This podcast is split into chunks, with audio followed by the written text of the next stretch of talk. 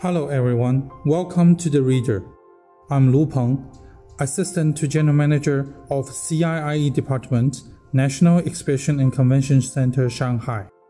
What I'm going to read for you today is selected from For a Global Economy, Open, Innovative, and Inclusive this is part of the speech by President Xi Jinping at the opening ceremony of the first China International Import Expo on November 5, 2018. China is the world's second largest economy. We have a market of more than 1.3 billion consumers who live on a land of over 9.6 million square kilometers. To use a metaphor, China's economy is not a pond, but an ocean. The ocean certainly has its calm days, but also times of gales and storms. Without them, the ocean would not be an ocean. Gales and storms may ravage a pond, but never an ocean. Whatever the gales and storms, the ocean is still there. It is the same for China. After 5,000 years of trials and tribulations, China is still here. Looking ahead, China will always be here. I'm convinced that as long as we have confidence in our strategy, advance reform, and opening up in all respects, intensify supply side structure reform, and make greater effort to solve outstanding problems the Chinese economy will surely make a rapid transition to quality development.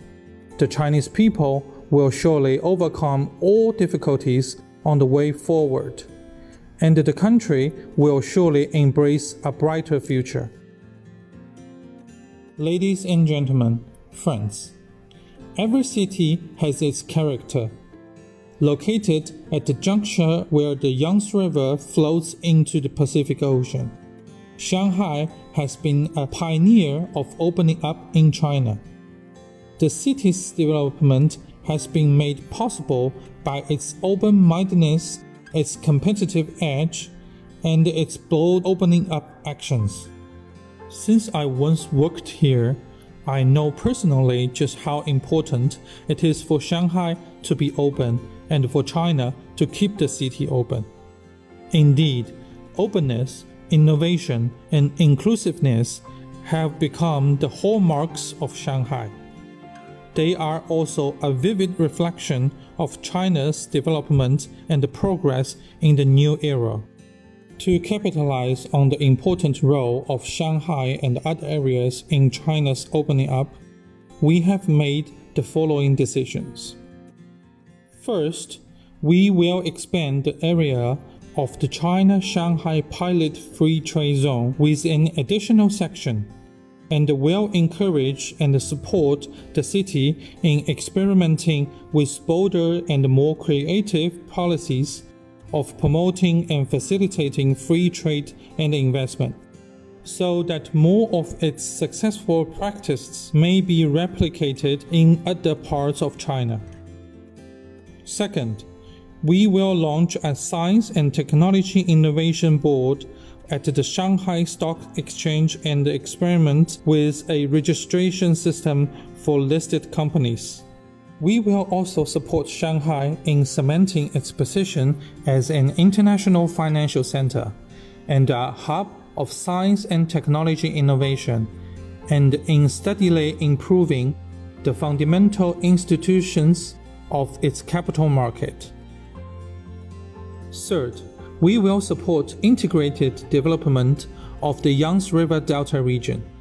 We will make this a national strategy and implement our new development philosophy in earnest. We will build a modern economic system and adopt higher standards for reform and opening up.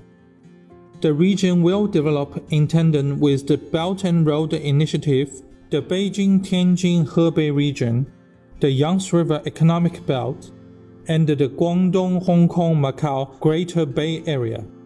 Together, these will improve the overall framework of China's reform and opening up.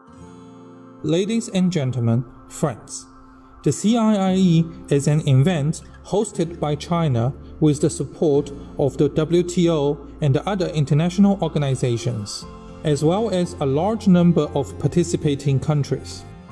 It is not a solo performance by China, but rather a chorus by countries from all over the world.